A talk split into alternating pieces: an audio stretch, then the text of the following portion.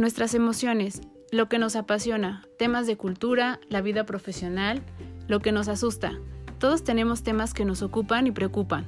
Cada semana hablaremos acerca de un tema distinto en Pretextos para un café.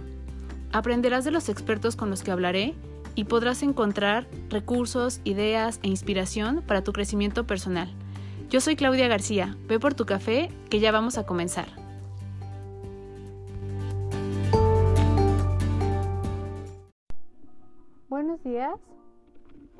Buenas tardes, buenas noches dependiendo de en qué momento estén escuchando este podcast. Eh, bienvenidos a todos a un episodio más para escuchar pretextos para un café. El día de hoy tenemos a una invitada que la frase con la que inició nuestra plática fue la frase que me enamoró de ella.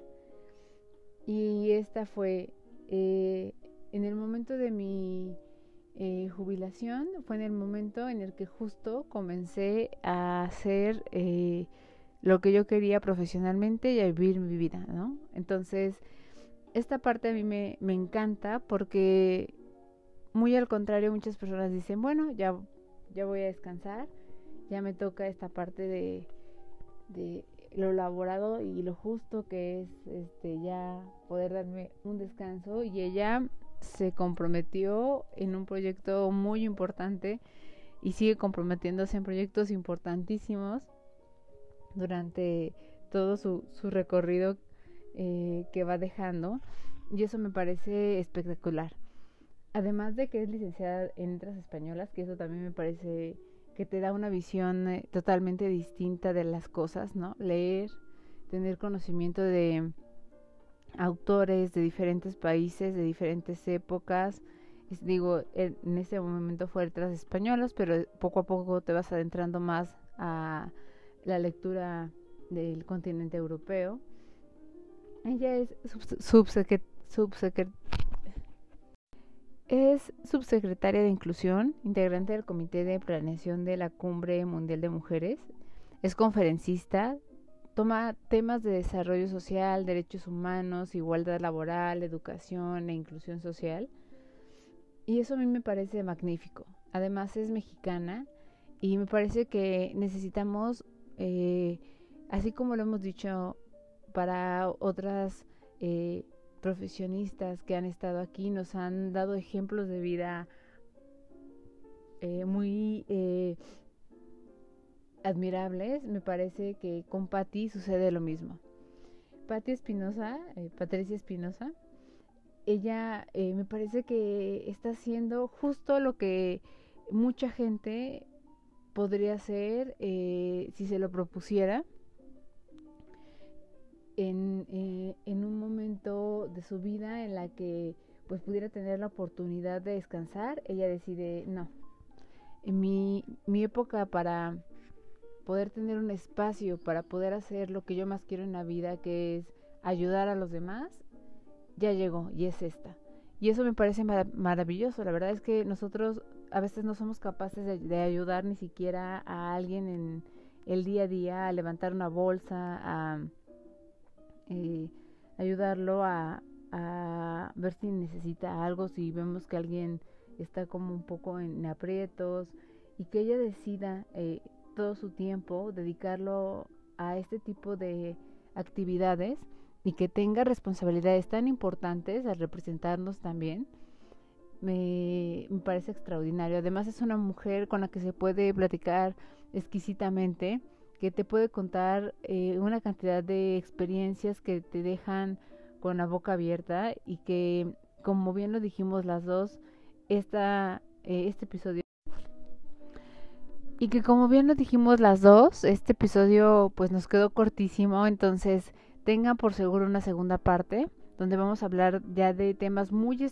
muy en específico que ella trabaja, cómo es la situación, cómo la abordan y cómo es el trabajo que se hace hoy en día para tratar de eh, remediar o tratar de un poco de equilibrarlo, ¿no? Entonces, eh, pues bueno, yo espero que ustedes eh, puedan, eh, con la información que van a tener eh, como siempre ponemos en cada podcast acerca de, cada una de las personas que entrevistamos, puedan conocerla más, quieran conocerla más y que también, eh, ¿por qué no?, lo pongan en un momento en el que si, si tienen hijos, no solo niñas, niñas, niños, eh, jovencitos, jovencitas, eh, pongan este podcast para que escuchen el ejemplo de vida que nos está dando Patricia Espinosa.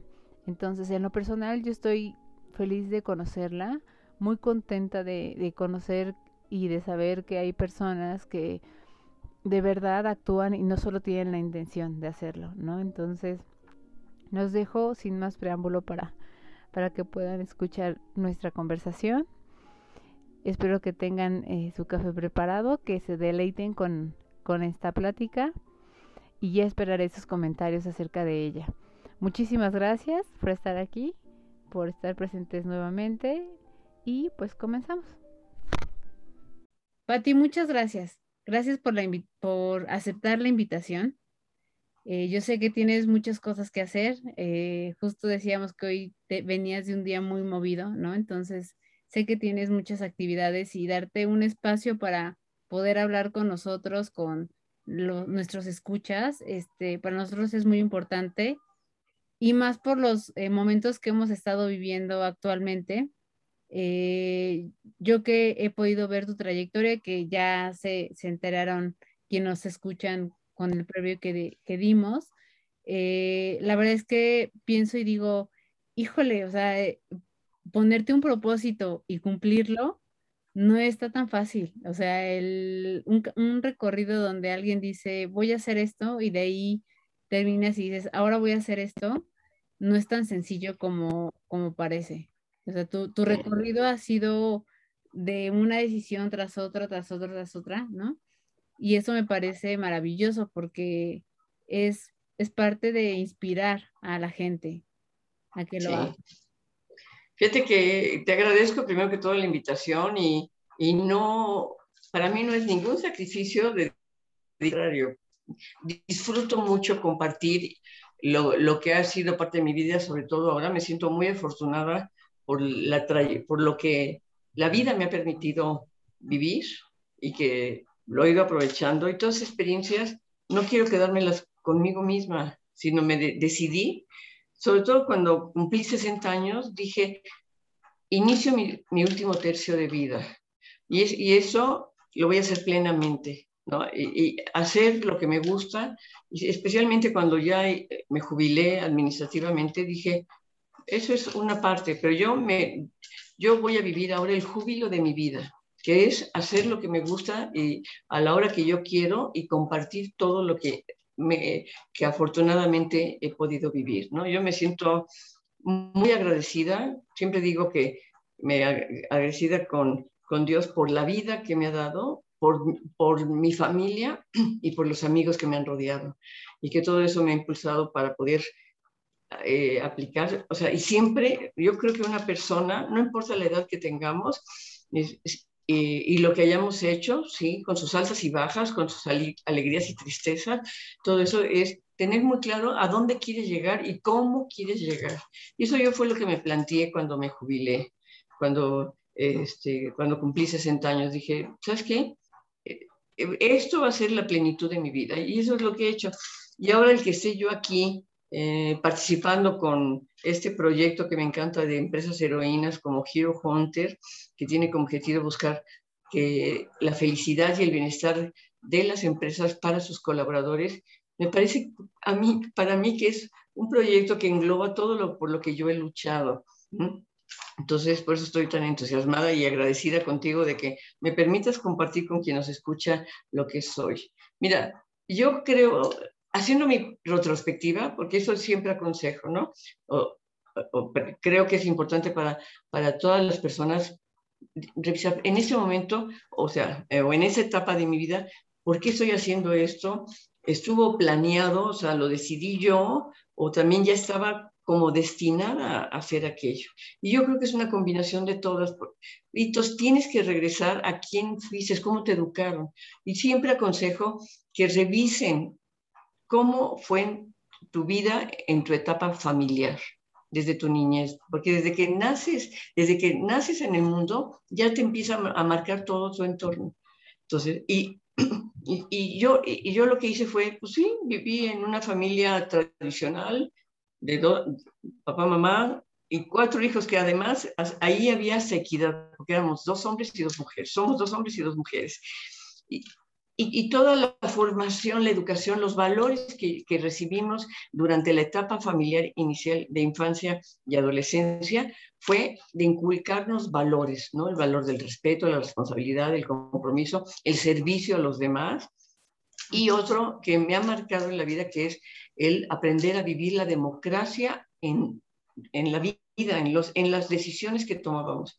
Yo nunca se me olvida que mi papá siempre bueno, era, la etapa en la que comíamos en familia, mi papá llegaba, comíamos todos juntos y él compartía, cosa que, que yo sí les aconsejo a los papás y a las mamás, compartan cómo les fue, si tuvieron un éxito, si ganaron un bono, que los hijos tomen decisiones, que se sientan tomados en cuenta en las decisiones. Yo, para mí fue muy lindo eso que mi papá llegara y dijera, pues hoy tuve un extra o tuve un bono, ¿qué hacemos? Estamos construyendo casa o lo metemos a la casa o nos vamos de vacaciones y todos opinábamos. Entonces te sientes involucrada y a partir de ahí empiezas a aprender a tomar decisiones de, las acciones.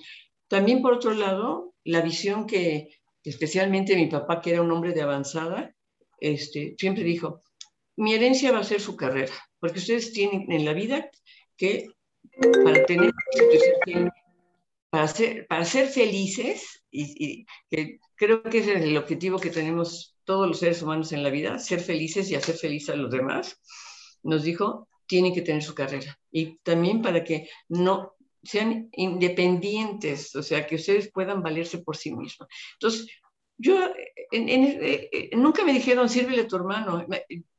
Piensa en la, a la generación que yo pertenecí, que era fines de los 50, principios de los 50 en torno a esa etapa donde eh, eh, era, sírvele a tu hermano, ¿no? Este, las mujeres son las que hacen... Era, perdón, totalmente distinto al que claro. ahora. Sí. Exactamente ahora, aunque todavía yo me asombra que haya familias y eh, familias y gente donde todavía se sigue diciendo eso, sírvele a tu hermano, ¿no? Que, ¿cómo se llama?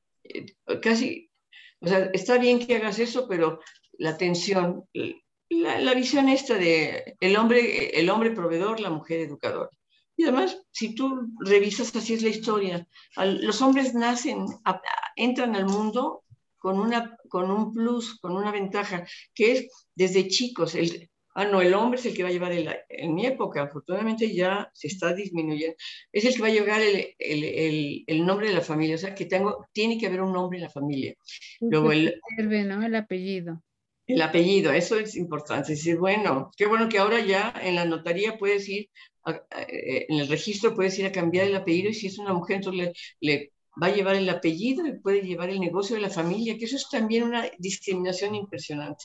Entonces, todos estos estereotipos con los que crecimos, que fueron marcados desde antes, en el que no llores porque eres hombre, fíjate también la discriminación para los hombres, el acotarlos en, la expresión de sus sentimientos, ahí viene, o vieja el último que llegue, también, entonces fíjate el desprecio de todo, y esas, esas frases, esos estereotipos que tan naturalmente luego se escuchan todavía, pues van marcando el entorno.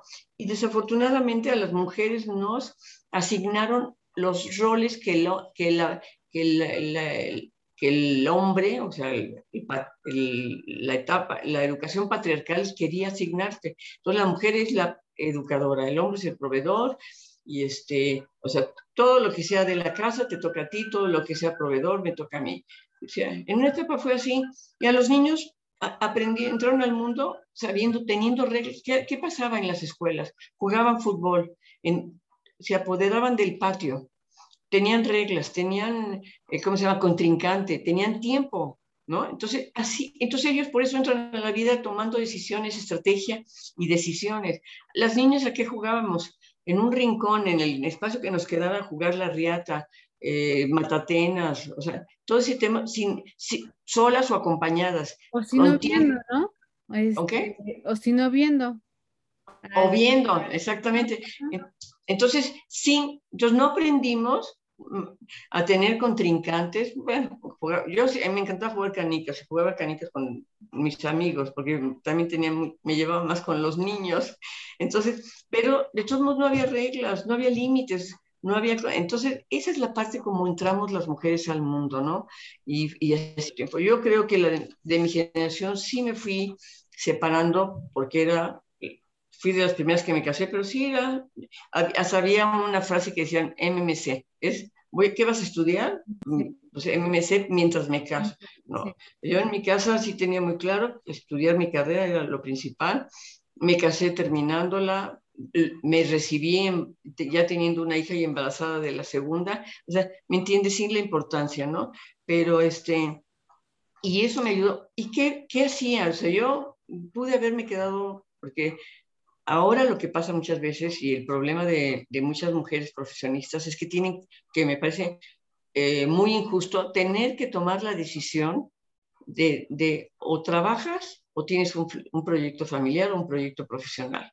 Así era en mi época. Digo, a mí me invitaron a la facultad a, una posición de, ejecutiva de, en la facultad de, letras y no lo acepté porque, porque en ese momento para mí yo estaba teniendo mi familia, pero, pero, no, pero eso no me impidió a mí, yo por eso decidí ser docente, porque sabía que las clases me podían dar los mismos horarios y las mismas vacaciones que mis hijos, pero desgraciadamente no todo el mundo tiene.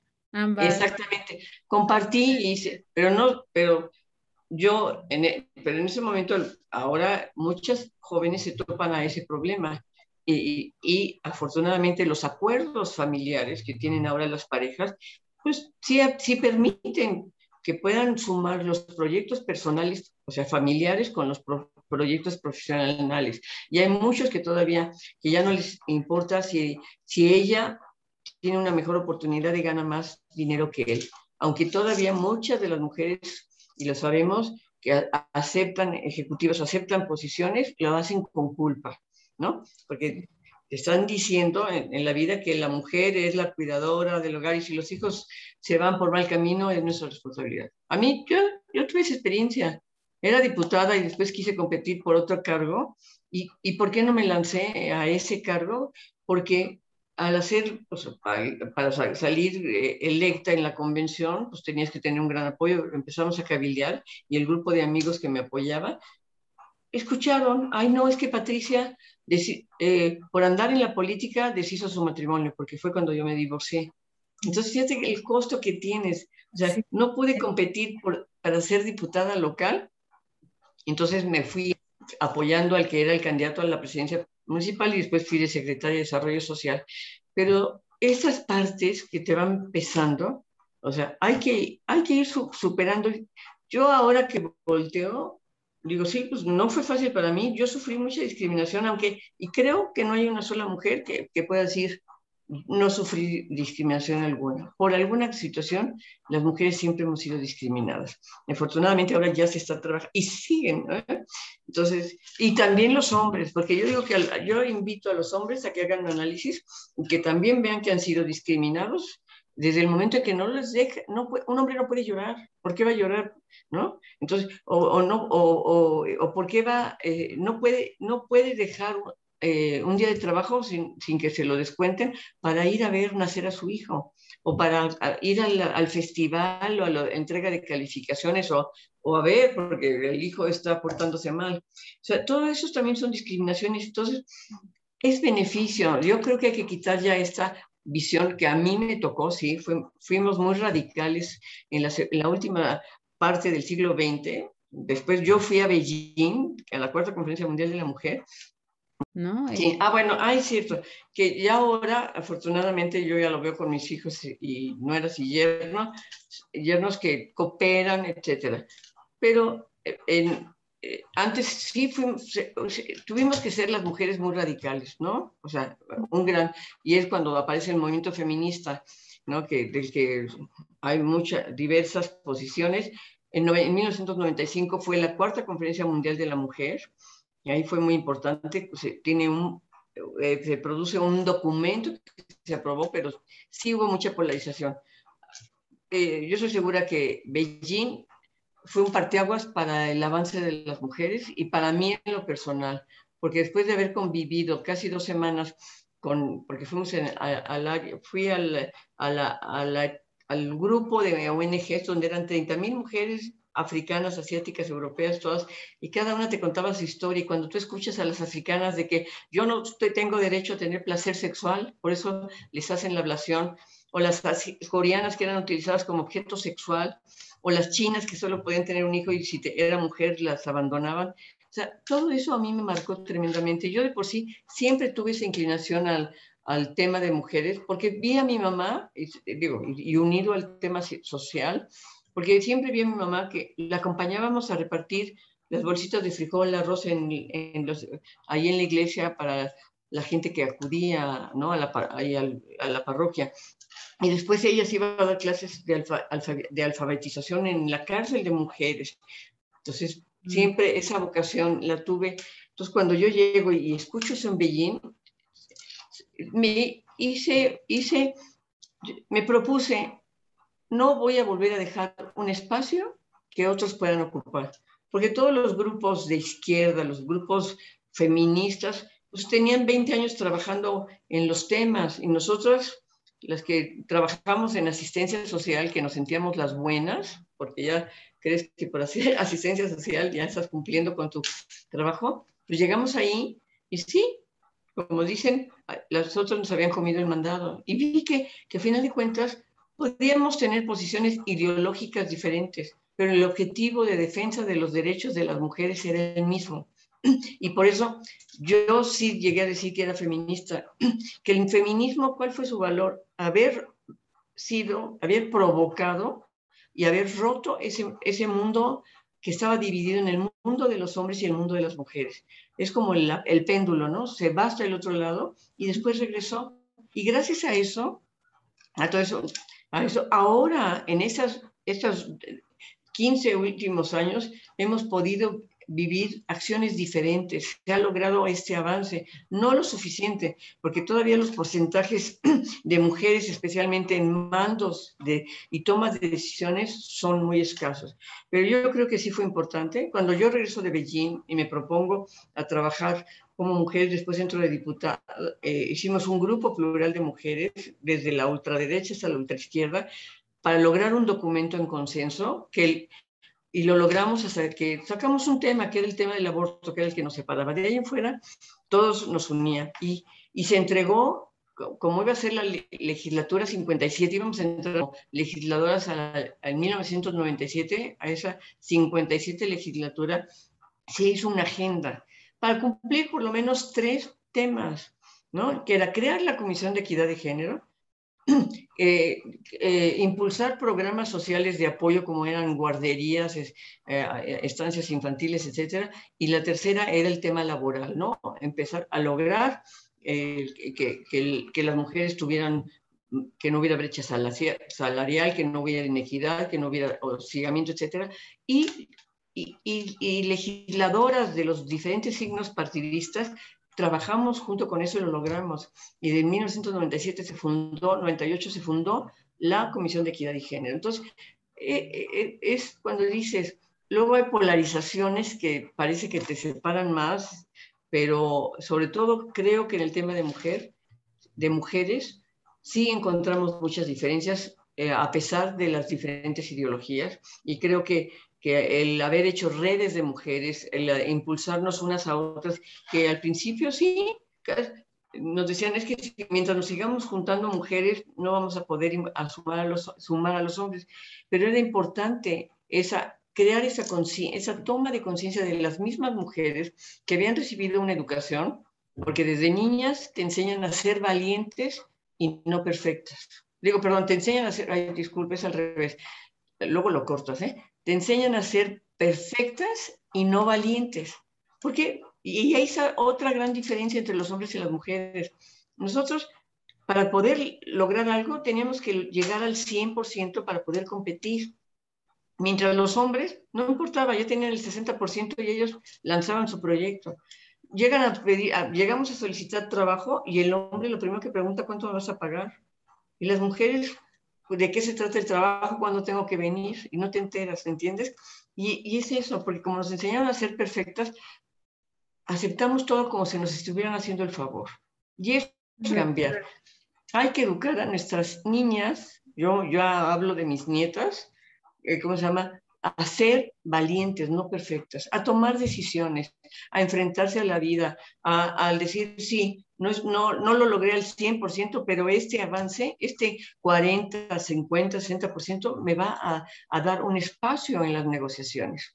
Y eso es bien importante y del mensaje. Creo que este siglo XXI es producto de todo lo que hicimos las dos últimas, dos, tres últimas décadas del siglo XX, que hasta Carlos Fuentes decía, ¿no? La revolución más silenciosa fue la de las mujeres. Entonces ahora cuando ya empiezas a ver, a mí me tocó, regresando de Beijing, siempre estar dentro del partido, que el presidente era Felipe Calderón, que siempre tuve apoyo de él, porque él era impulsor de las mujeres, y, decir, es que por lo menos un 30%, o que haya tres mujeres en cada diez propuestas de las listas para, eh, de las circunscripciones, y el ir impulsando. Y, y, el que siempre en el panel, en los paneles, este, hubiera, ¿cómo se llama?, mujeres. Entonces al principio nos ponían de adorno, ah, no, para que Patricia no se enoje, no, es que tiene que participar, ¿no? No es, no es por estar, sino, no es porque esté yo, sino que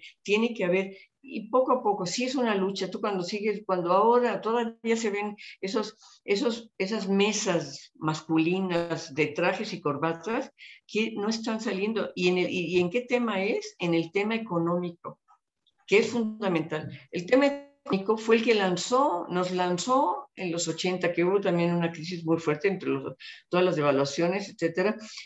Las mujeres tuvimos que salir a, trabajar, a completar el, el, ingreso de la familia. Y yo siempre digo, lavamos y planchamos ajeno, no importa, pero lo importante era compartir, eh, eh, aumentar ese ingreso económico de la familia. Pero por otro lado, no, no, no o presionamos o hicimos que los hombres entraran al mundo doméstico. Fíjate, entonces ahí viene eh, esa, esa visión que manejábamos en Beijing de que lo público es privado y lo privado es público, no lo logramos todavía. ¿Por qué? Porque entonces nosotros entramos al mundo público, o sea, al mundo laboral, pero los hombres siguieron haciendo lo mismo.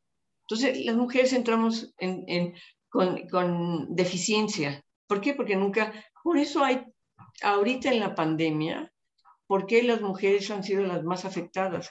Porque las mujeres en un alto porcentaje son las que trabajan en lo informal, no tienen seguridad social o, tienen, o, van creando su microempresa, ¿no? Que es, porque es lo que saben hacer, como tú dices, yo sé coser, entonces haces tu taller de costura, o sabes peinar, haces tu saloncito en el garage de tu casa, etcétera. Y de repente con la pandemia todo eso quebró y por eso Dicen que puede haber un retroceso en el avance de las mujeres hasta de 10 años. Entonces, sí mm. tenemos que, que cobrar conciencia para que eso no suceda. Todo esto fue, ya digo, para ir acortando, lo que me, me impulsó a llevar esa toma de conciencia, te digo, primero desde mi casa, el hogar, la educación que yo recibí, el sí me autodeterminé, tuve muchos costos por haber, este, ¿cómo se llama?, haber decidido ¿no? Hacer, porque además tenía mis hijos y ya que los llevas a las clases y regresas las tareas, todo, todo el mundo dormido, yo como daba clases corrigiendo mis trabajos, porque era lo que yo hacía además de todas las otras tareas. Las mujeres teníamos que hacer eso, ¿no? Entonces... Que, esto pasó, por ejemplo, ahora con, con el tema de, de la pandemia, fue uno de los temas que se tocó, que este, estaban ya ¿no? Papá y mamá trabajando en casa, pero mamá seguía haciendo la comida, lavando los trastes, tal y esto, mientras seguía trabajando y no había esta como comunicación de hay que ponernos de acuerdo porque estamos los dos aquí, ¿no? O sea, como, ¿qué haces tú? ¿Qué hago yo? Porque a los dos nos corresponde la parte de la casa, porque tú también trabajas y yo también trabajo, ¿no? Claro. Exacto. Y, y ¿sabes qué? Que eso es muy importante y por un lado, parte de las acciones que fue así como una lucha para que las mujeres pudieran trabajar y, y, no decidir entre el proyecto familiar y el, y el, proyecto profesional, fue el trabajo en casa, ¿no? que en la ley, a mí me tocó cuando estuve en la subsecretaría, eh, que aprobáramos lo del teletrabajo, así se llama, ¿no? que es, lo llama el home office. Pero yo me di cuenta porque mi hija mayor, que está en una empresa así que hacen el, el, eh, ¿cómo se dice? Bueno, el trabajo en casa, ¿cómo se ¿El home office?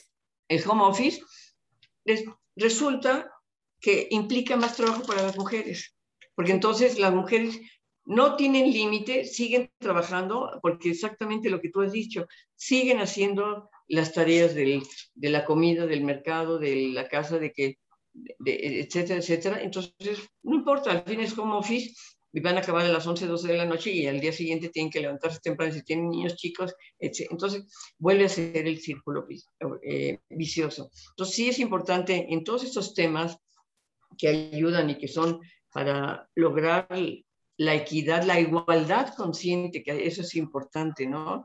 Sumar a los hombres, yo creo que es parte de lo que, que ahora sí se está haciendo, todo ese tema de, de, de, de que no es un tema de mujeres, que lograr la agenda de género, la equidad, la igualdad y la inclusión no es un tema de mujeres, es un tema de mujeres y hombres y es un tema de los líderes de los proyectos. Y hablando de las empresas, pues desde ahí tiene que partir. Si el líder o el director o el CEO de, las empresas y las compañías no están convencidos de, de, ¿cómo se llama?, de esta igualdad consciente, no se va a lograr. Ahora, porque ya no puede haber una empresa donde no diga que tiene su departamento de diversidad e inclusión. Eso es, ¿no? Antes se llamaba responsabilidad social, etcétera, pero entonces ya tienen. Pero no es lo mismo que esté ahí recluido este programa de diversidad e inclusión en recursos humanos a que se impulse transversalmente en toda la organización. Entonces, por eso es importante trabajar con esas empresas como lo hace Empresas Heroínas, trabajar con, con, estas, con empresas para que se den cuenta cuáles son los indicadores que van a ayudar a hacer esta inclusión consciente para que haya diversidad, no solo entre mujeres y hombres, sino en adultos mayores, en, en el tema este, de etnia, de preferencia sexual, etcétera, y que haya, y esa diversidad va a enriquecer a la empresa. Cuando, porque tenemos que tener consciente que las, em, las empresas son por talento, ¿no es cierto? Eh, es importante eh, tomar en cuenta el talento, pero también que es un negocio. Eso, eso no es lo que yo siempre les discuto. Yo estoy de acuerdo que para una empresa el negocio es importante, pero también si ve, si tiene claro que incluye, incluye toda esa diversidad y, y pluralidad, su negocio va a ir mejor, porque está demostrado que en las empresas donde hay mayor inclusión, especialmente en los consejos de administración, hay por lo menos el, la, cuota mínima, que son tres, dices, tres mujeres, ¿no? Por lo menos en un, consejo de administración, empieza a haber avances. ¿Por qué? Porque esta visión compartida, digo, las, eh, eh, las mujeres y los hombres somos iguales como personas en la dignidad pero somos diferentes.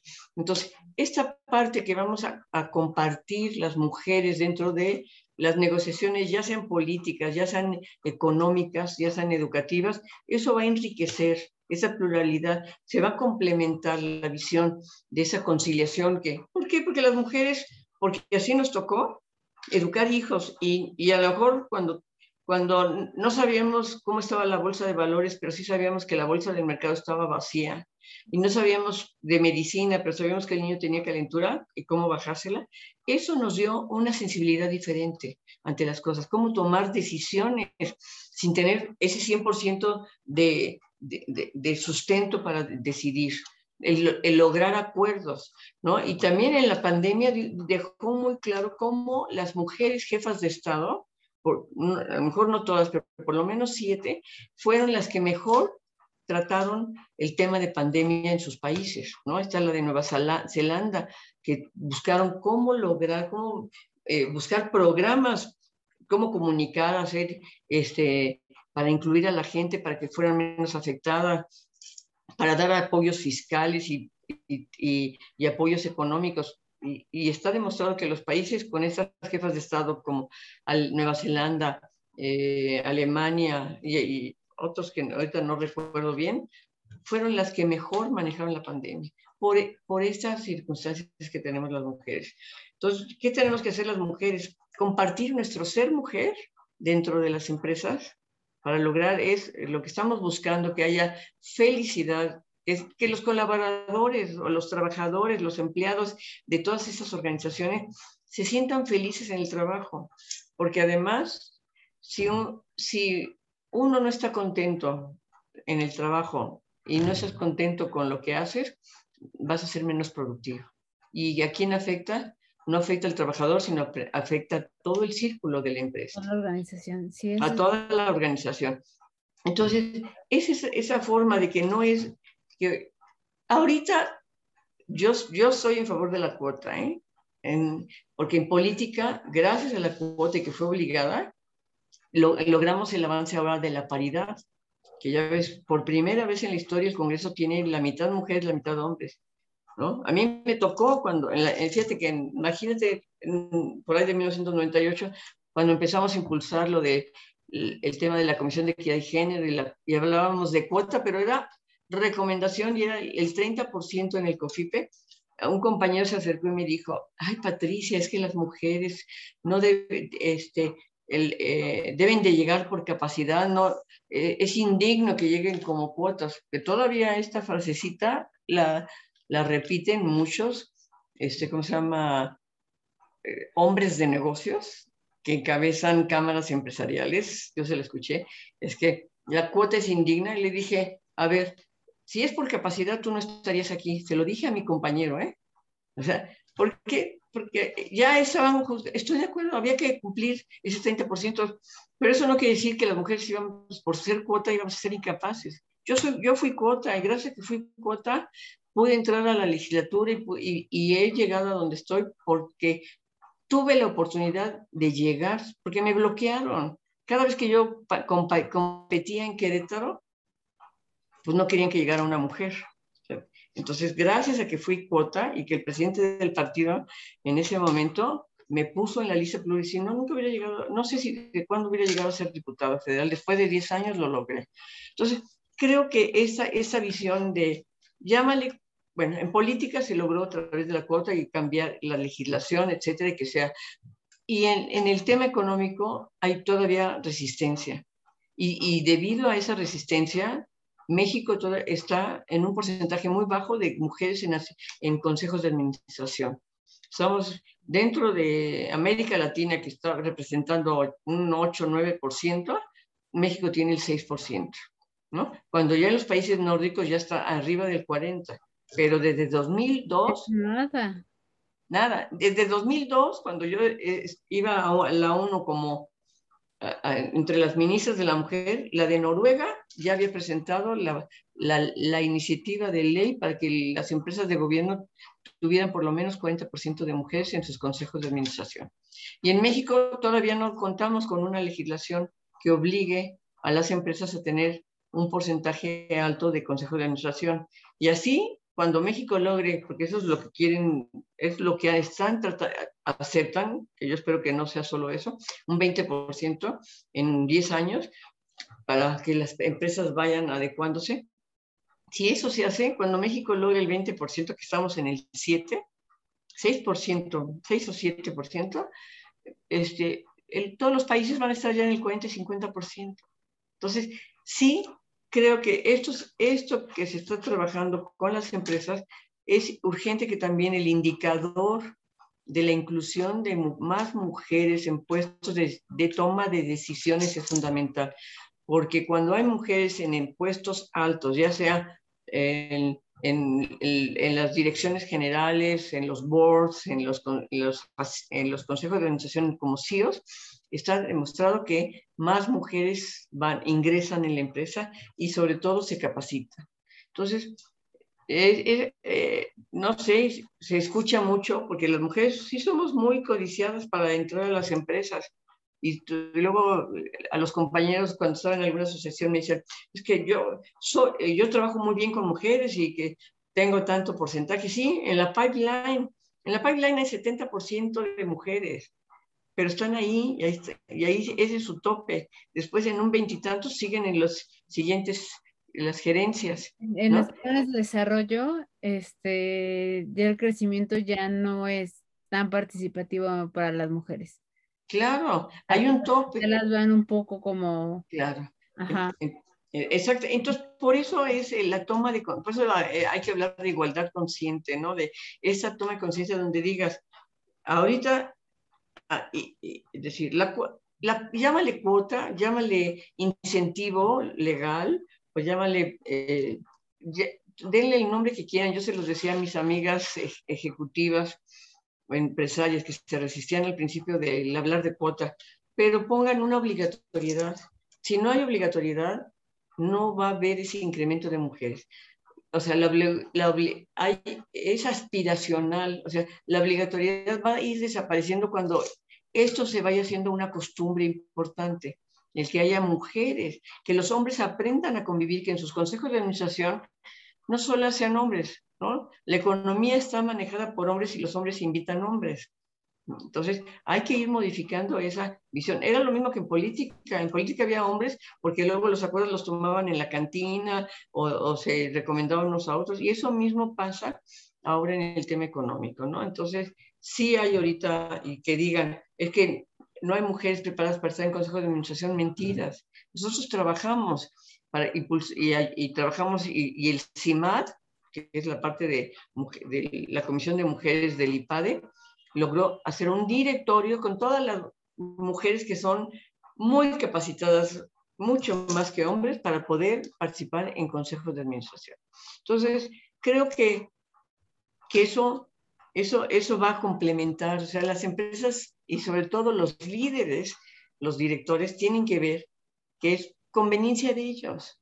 ¿Por qué? Porque en el momento que haya esta pluralidad y diversidad en, sus, em, en, en, en la planta laboral y de colaboradores, pues van a, va, va, a haber, pues va a haber competencia. Las mujeres vamos a aportar nuestro ser mujer y también vamos a aprender de los hombres su estrategia, sus tácticas, su forma de negociación. O sea, esto es un compartir.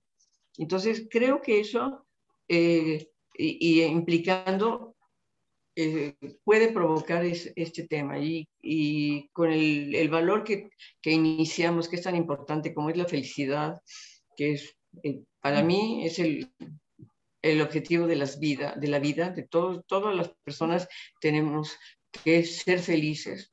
Primero nosotros para ser felices a los demás. Y en la medida que en el ámbito laboral las condiciones de trabajo sean propicias de acuerdo a, a, los colaboradores que se integran, pues tú eres más...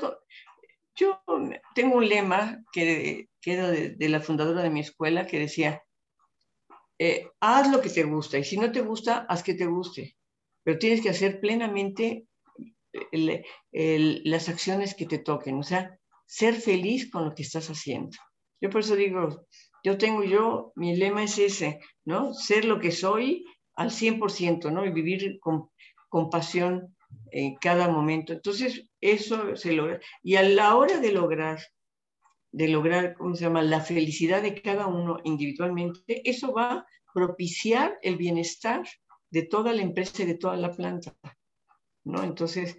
Sí, y, yo creo que, una de las cosas que, que, sí propicia eso, que justo tú mencionabas de, en el tema de mujeres, es eh, no porque a lo mejor nosotros lo traigamos de naturaleza, sino se nos desarrolló así, porque así se nos creó. Este, este tema de los soft skills, ¿no? Eh, es más fácil para nosotras. Y entonces cuando hay de repente comités, porque hay un tema este, delicado donde hay que tomar una decisión, siempre son los hombres los que van más por el no, o sea, ya tal y así, y las mujeres son las de, a ver, espera, ¿no? Este, desde el lado económico, piénsalo desde el lado este, legal, piénsalo desde el lado de cómo lo va a ver el equipo, la organización. O sea, hay, como una, una parte más de conciencia que, este, que, que aporta, ¿no? Que se aporta ahí. Y yo creo que esa es, esa es la parte que, que de repente se les olvida un poco, que, que pueden aprender, así como nosotros podemos aprender de ellos es, ciertas cosas que, que, no hemos tenido oportunidad, ¿no? De adentrarnos, ellos también pueden aprender esta parte como de un poco de, de más eh, serenidad, de, de mayor, este, incluso yo diría como plenitud. A mí me, me pasa mucho en recursos humanos que cuando llega alguien, este, eh, y tú, tú saludas a la persona de, de, ah, hola, ¿cómo estás? Buenos días.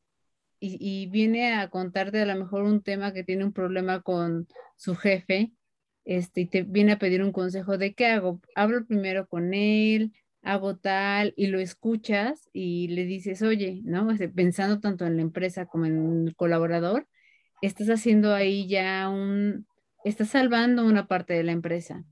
Claro. esa parte de escucha mm, se da más en mujeres. Sí, por supuesto, es cierto.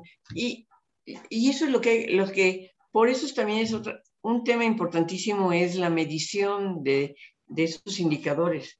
Porque cuando empezó, fíjate, en 1975, que fue el año de la mujer y que fue aquí en México, y venían las feministas a decir que que eh, había que romper los estereotipos y todo, pero le decías que sí hay que liberarnos, pero liberarnos de qué? es que las de, las de los pobres las mujeres son las más pobres, las más analfabetas, eso, pero no había cifras. Entonces lo que, lo que se concluyó en, esa, en, ese, eh, en esa, esa, ese año fue que había que, que, que, trabajar en indicadores y ahí las académicas se metieron a, a ver y a sacar porcentajes, se demostró que el 40% de las niñas no terminaban de, no hacían más allá de del cuarto año de primaria, entonces menos educación, que el, de, de, de, de todas las mujeres, eh, de, los pobres, el 60% eran mujeres, ¿me entiendes? Entonces, todo era, eh, eran negativos y con, eso, con esos indicadores hay que trabajar. Es lo mismo de lo que tú estás diciendo. Si se les demuestra, mira, en esta empresa ahorita hay muchas mujeres, porque sí, siempre te digo, las mujeres somos trabajadoras siempre, pero el, 75, pero, pero, hay que hacer que esas mujeres que están la base, que compitan, hay que capacitarlas, que se sientan, porque muchas de ellas no se sienten tan bien capaces, porque no, siempre se les ha dicho, tú hasta aquí llegaste, ¿no es cierto? Porque no tienes el 100% de, de cualificaciones, de calificaciones. Entonces, en el momento dado que, que, las direcciones haya más equidad, o sea, haya esa diversidad de hombres y mujeres donde se tomen decisiones desde diferentes puntos de vista, la empresa va a ganar más y va a haber un ambiente más propicio, ¿no? Igual, y, también el llegar a los altos.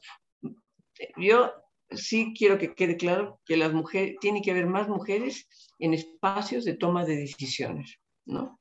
Que decidan. A mí me, encanta un ejercicio que en algún momento en una empresa hicimos, para, para, ver cómo la familia percibía eh, a, sus, bueno, a su familiar trabajando en la empresa, ¿no? Y entonces eh, le preguntaban a los niños chiquitos, a sus hijos, eh, ¿qué hace tu papá o tu mamá en la empresa, ¿no? Y entonces las respuestas más, eh, como más amplias eran las de los hijos de las mamás. Decían, cuida que, que, este, que la gente que está dentro de la empresa tenga las herramientas para poder llevar a cabo sus actividades. O sea, como, como que tenían más, más eh, visión de lo que hacía su mamá que lo que hacía el papá. Y entonces eso nos dejó justo ver también cómo las empresas y, y el que el papel que, que tienes y el papel que juega la empresa influye también en la familia. Este, eh, en la visión que tiene el niño de la familia, de la empresa, perdón.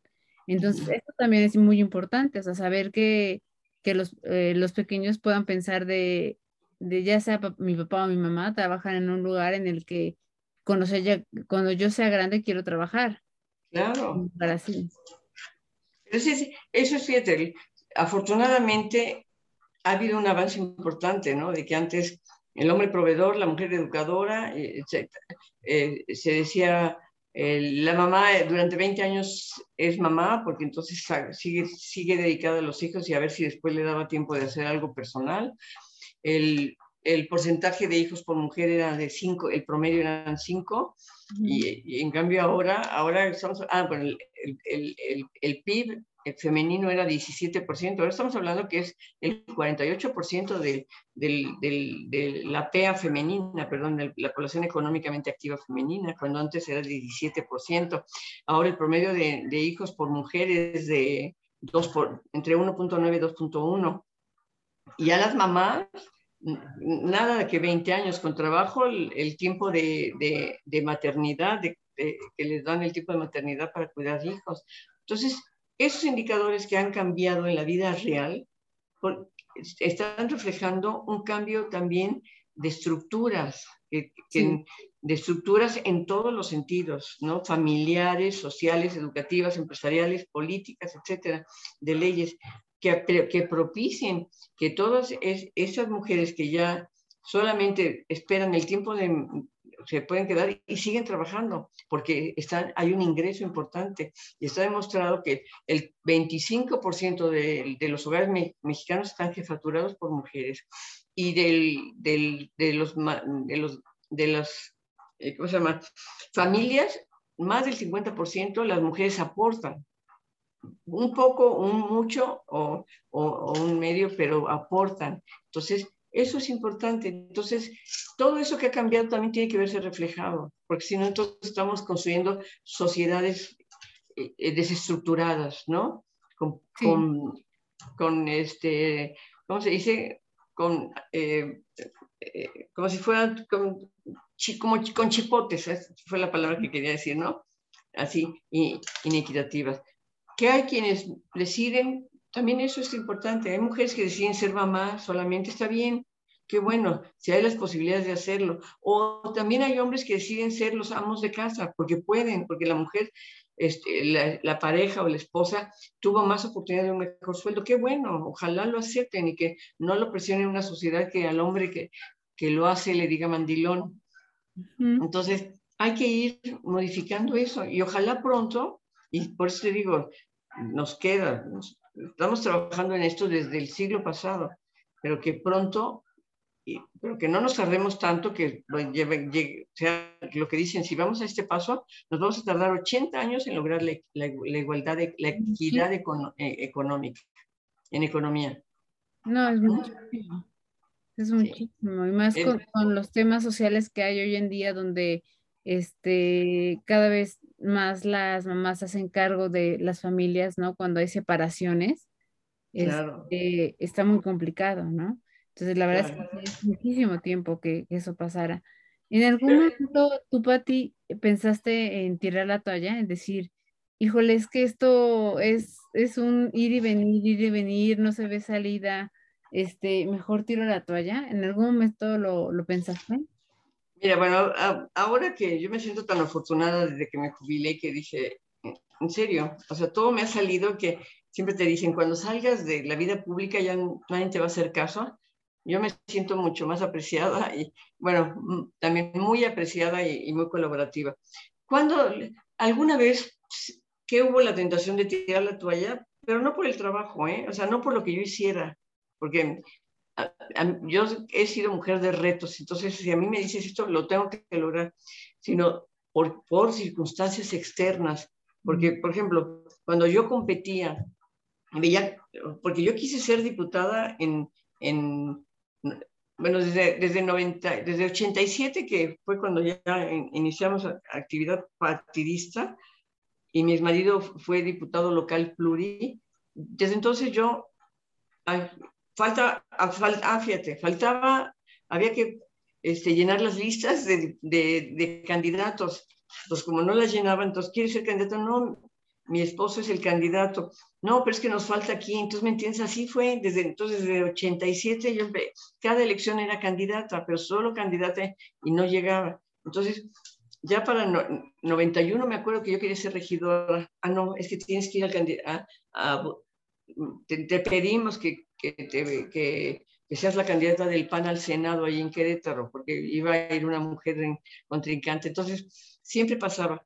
y, a veces era, por ejemplo, el, el, el toparte con esa pared de, de patriarcal de machos que, que, te bloqueaban porque eras mujer o porque, por ejemplo, cuando yo crié el comité directivo municipal, el, eh, el que quedó en el estatal, pues si yo hubiera competido por el estatal, que por circunstancias X no competí, le hubiera ganado. Entonces, no toleraba que yo en el comité municipal jalara más gente, me siguieran y después cuando quise competir, pues me bloqueó. Entonces, y sabes, y no tirar la toalla, sino lo que hice, porque cuando yo llegaba a la casa y platicaba de que no quede esto, había mucho enojo en, en la familia, o sea, eh, mi, mis maridos o los hijos, ay, ¿por qué sigues en el partido? ¿Por qué no te salen si cada rato te dan patadas, ¿no? Así entre comillas. Entonces, eh, o por ejemplo, cuando yo quise competir para el Comité Estatal de Querétaro, y, y, él me decía, o la familia o el partido, ¿no? ¿Me entiendes?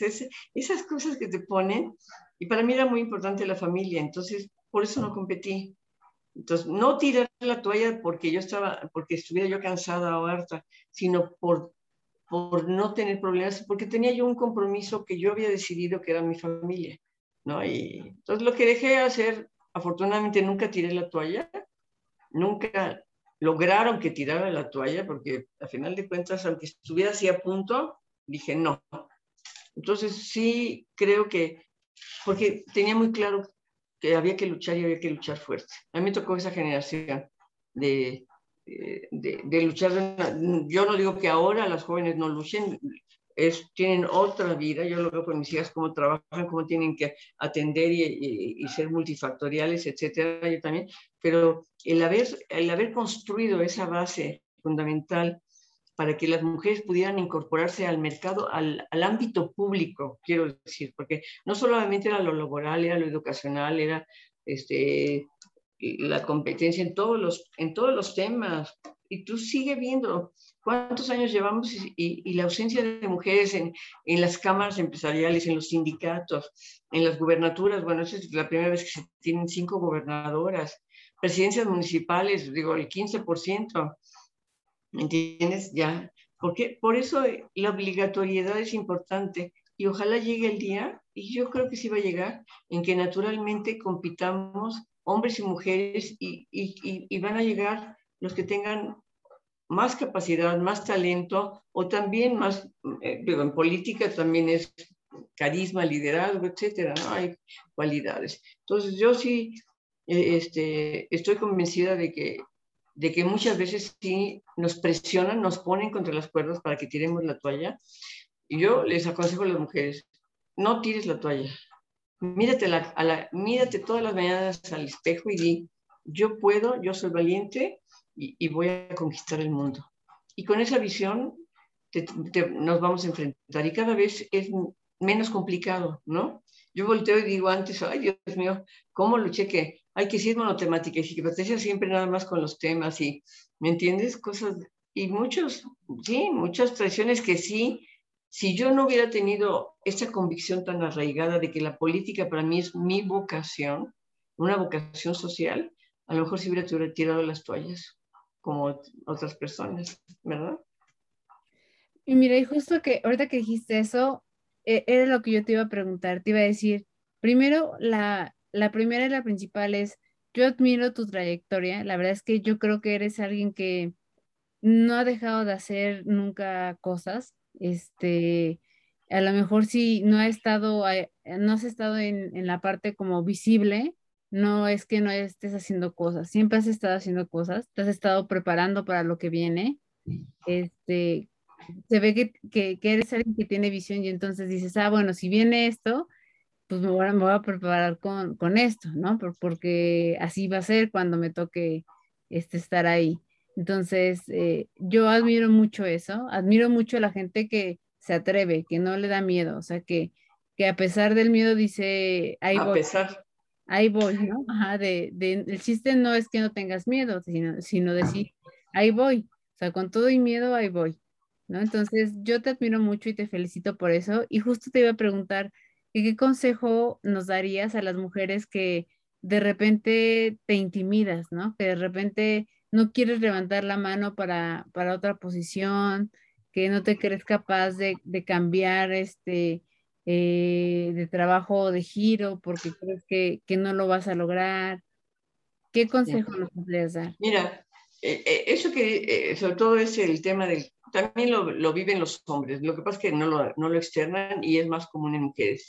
Yo, como te digo, que a cada mujer, a mí me ha funcionado el vivir con pasión cada momento de tu vida y el tener muy claras las metas que quieres, a, las que, a las que quieres llegar y cómo llegar.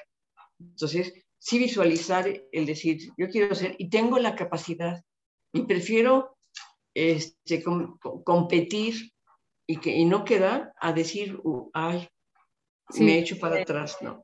Entonces, no de, como me pasó cuando recibí a Beijing, no vuelvo a dejar un espacio que otros puedan ocupar. Entonces, las mujeres tenemos que pensar así, no dejar e-, ese espacio que otros, porque siempre, y, te voy a decir, creo que los, quienes lo ocupan son mejores que nosotros. Ese tema de que de sentirse subestimada, es que a lo mejor no, no lo voy a hacer también, no importa, sé valiente, no seas perfecta, ¿eh? Esos son los esa me encantó, esa me encantó, sé valiente, no seas perfecta. No seas perfecta. Y, y, que, y que el otro, que tú no lo vas a hacer peor que el otro, así, ¿no? Y que tienes la capacidad, atrévete, lánzate. Entonces, con eso es vivir plenamente cada momento de tu vida. Porque eres, eh, y decirte, eres la mejor para esto. Te tienes que convencer, ¿no? Y no dejar eh, espacios que otros puedan ocupar hay que hacer el intento. A lo mejor no lo lograste, competiste, hubo, qué bueno que competiste y quedó uno mejor. Pero el que no, el que no hayas competido y haya quedado con menos capacidad, eso, eso tiene, lo tienes que analizar hasta como cargo, ¿no? Sí, sí, sí, sí. Sí, la, la verdad es que me, me, encanta escucharte hablar porque se nota, se nota mi pasión. No, y lo que te ha tocado vivir, o sea, lo hablas con, con, con, la experiencia, o sea, se, ve, se nota que lo estás hablando con la experiencia de, de lo que te tocó a lo mejor escuchar, vivir, decidir, este, pelear, ¿no? En algún momento detenerte y ser más prudente, en otros a lo mejor ser un poquito más aguerrida, ¿no? Porque la misma vida te va enseñando y te va diciendo, pues no, no toda la vida vas a ser tan pasiva, no toda la vida este, hay que estar esperando. Hay momentos en los que este, sí hay que entrarle un poquito más, más este, eh, no agresivo, sino más, un poquito más fuerte o más eh, eh, activo, ¿no? Para que lo logres. Y yo creo que es eso, es, es no, no pelear, porque no es lo que hacemos con los hombres. Este, cada uno tenemos nuestros roles también hasta físicamente, pero este, en la parte social y en la parte laboral y demás, sí hay cosas y, y en la mayoría somos iguales, o sea, podemos hacerlas. Eh, solo es querer reconocer a la otra persona. Es eso. Así es. Es, reconocernos entre nosotros. Sí, exactamente. Pues eh, creo que las mujeres tenemos mucho que aportar y tenemos, y, tenemos esa responsabilidad de construir un mundo, un mundo más armónico, más en paz, ¿no? Entonces, sí, se tienen que crear las oportunidades, pero hay que aprovechar las oportunidades, ¿no? Que no digamos, este, ay, es que a mí no me tocó, es que no viste, las oportunidades nos pasan. Yo volteo y digo, alguien me dijo, ay, es que qué suerte. Pues a lo mejor, y un día, a mí no me gustaba que me dijeran qué suerte, y un día leí que la suerte es aprovechar las oportunidades que están en torno a ti. Y yo creo que, que, eso, a lo mejor por mi forma de ser, por mis metas, por lo que me propuse, he aprovechado, sobre todo en esta, esta última década de mi vida, aprovechar todas las oportunidades que se me han presentado.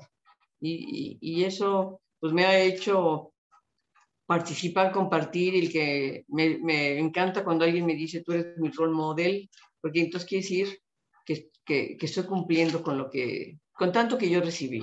Porque el haber tenido la oportunidad de haber estado durante más de 16 años en, en la vida pública, en posiciones importantes, fue, pues, fue producto de todo el trabajo que yo había venido haciendo, ¿no? De como hormiguita ahí trabajando, atendiendo, ¿verdad? Y ahorita el decir, bueno, tengo esas ocupaciones, además tengo una bella familia de cuatro hijos y nueve nietos que convivimos y, entonces quiere decir que se puede, tenemos que armonizar y las mujeres tenemos que aprender a, a, llenar este círculo, ¿no? De lo familiar, lo espiritual, lo profesional, lo social y lo... Y, hasta el nuestro, ¿no? El, nuestro, claro. El, todo eso es... Yo por eso siempre digo, si la mujer no se quiere, no va a poder darse. Y, muchas veces decir, es, esa, eh, eh, es el decir, no, yo, la, la, tradición de la mujer mexicana, ¿no? Si solamente hay un pollo y entonces este, yo reparto todas las piezas del pollo, la mamá mexicana le repartía todas las piezas del pollo y ella se quedaba con el ala, ¿no? O sea, o a lo mejor con él. eso no es bueno, porque los hijos lo que están viendo, que es el ejemplo, tú te quedas al último, pues estoy de acuerdo, no, no tienes que ser sacrificada, tienes que compartir, enseñar a compartir y a ser generosos entre todos y que hay etapas buenas y etapas malas. Entonces, ese ejemplo también del liderazgo de amarte a ti mismo, o sea, yo no estoy diciendo que seas egoísta, pero sí amarte a ti mismo, te va, va, vas a amar a los demás mejor. Sí, hacerte cargo de ti, porque no, a veces nadie lo hace, ¿no? Como tú te Bueno, el tema, otro tema que, ahorita que, que, estás diciendo este tema, hay un tema fundamental también para las mujeres, que es la autonomía económica. Y a mí, a lo mejor mi papá no me dijo, sé económicamente autónoma, sino el hecho de decirme, mi herencia va a ser tu carrera para que de, con, con, esa sea tu, sea tu herramienta de vida, con ella. ¿Qué quiere decir que me está diciendo, te doy la herramienta para que seas eh, económicamente activa, autónoma. El problema de muchas mujeres es esa dependencia también, que al, depender del hombre no puede, viene la violencia familiar, no puede hacer, no tomar las decisiones, ¿no? Entonces ahora lo que hacen las parejas, compartir todos los puntos, tanto lo, doméstico como lo público, lo, este, que son lo que llamamos responsabilidades familiares, pues, es muy importante. Ay, Pati, pues hay, mucho que hablar. me, encanta todo lo que nos dijiste. Yo sé que estés muy ocupada. Ojalá, ojalá puedas hacernos un espacio otro día. Claro, cuando quieras. Pues, este tema, este, yo creo que es muy importante porque las mujeres que nos están oyendo creo que tienen que sentirse y, darse cuenta que sí se puede. Sí, claro que se puede, que lo decidan. Eh, que, que, no nos quedemos con esta parte como mocha, ¿no? Entonces, este, me, gustó con lo que estábamos cerrando. Ojalá podamos hacerlo y de mi parte, la verdad es que este, mi reconocimiento, ¿no? Mi, qué, bonito, eh, te voy a decir la parte que más me gustó, qué bonito escucharte decir que en este momento en el que tú ya estás este, jubilada, es como tu momento de plenitud, porque mucha gente lo diría como de ya, se acabó, ¿no? Ya, ya dejé de ser eh, exactamente, porque en el mundo en el que vivimos, eh, ¿cuánto haces, cuánto, cuánto das económicamente, cuánto vales? No, es cierto. No podemos... Es eso, ¿no? Ah, pues no, pues muchas gracias a ti, Claudia, y a este espacio. Encantada cuando nos ponemos de acuerdo, cuando quieras seguir el tema y si quieres algo específico, ¿verdad? Siempre te... Yo creo que hay mucho que, podemos aprenderte. Y ya nada más para, antes de dejarte ir, muy rápido, y esto es por la pregunta por el podcast, ¿a ti cómo te gusta el café, Pati? ¿Cómo me Ay, el café es, me encanta, me, encanta desde su olor, me encanta el café negro con espuma, o sea, saliendo del grano, tengo una máquina que pongo el grano, lo muele y sale mi café, y ese olor es, eh, me encanta el café, así el café, ¿no? Lo, disfruto, desde el olor, el sabor y, la vista. Me encanta el café. Sin azúcar, negro. ¿no? mira, tú en todo ya no lo enseñaste, eres una apasionada. Eres una apasionada, entonces sí tenemos que volver a hablar, ya, ya nos pondremos de acuerdo. Ándale, cómo no. Hablaremos y, este, y seguiremos con, con, esos temas que creo que es muy importante, es muy importante. ¿Cómo no? Que si podemos mover por lo menos una o dos personas con estos temas, eh, habrá valido la pena, ¿no?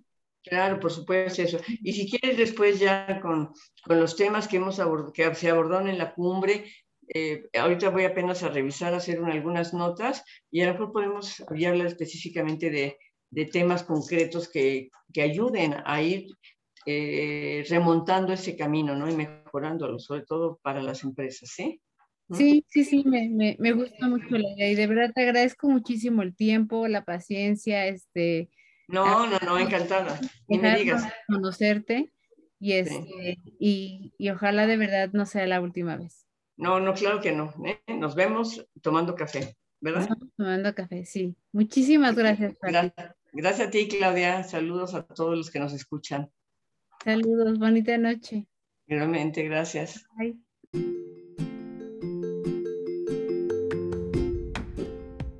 Muchas gracias por estar aquí. Nos escuchamos en el próximo episodio con un pretexto más para hablar de otro tema.